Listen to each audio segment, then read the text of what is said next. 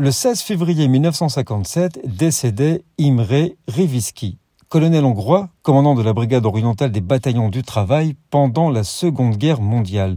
Après l'occupation allemande de la Hongrie en 1944, il s'est opposé à toute tentative de maltraitance sur les juifs et a accordé des entretiens à leurs proches et les a même aidés dans la mesure du possible. Riviski a été particulièrement utile lorsque les nazis ont délivré des ordres de recrutement à tous les détenus masculins du ghetto et quel que soit leur âge. Il recruta environ 30 000 travailleurs forcés sous ses ordres pour les mettre au travail et les sauver ainsi de la déportation.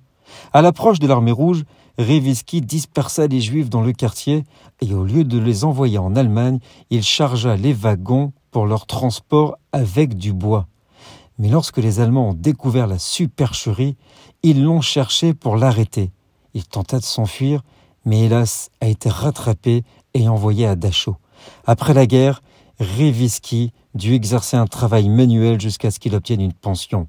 En 1966, il fut reconnu à titre posthume par Yad Vashem comme juste parmi les nations. Nous sommes le 16 février.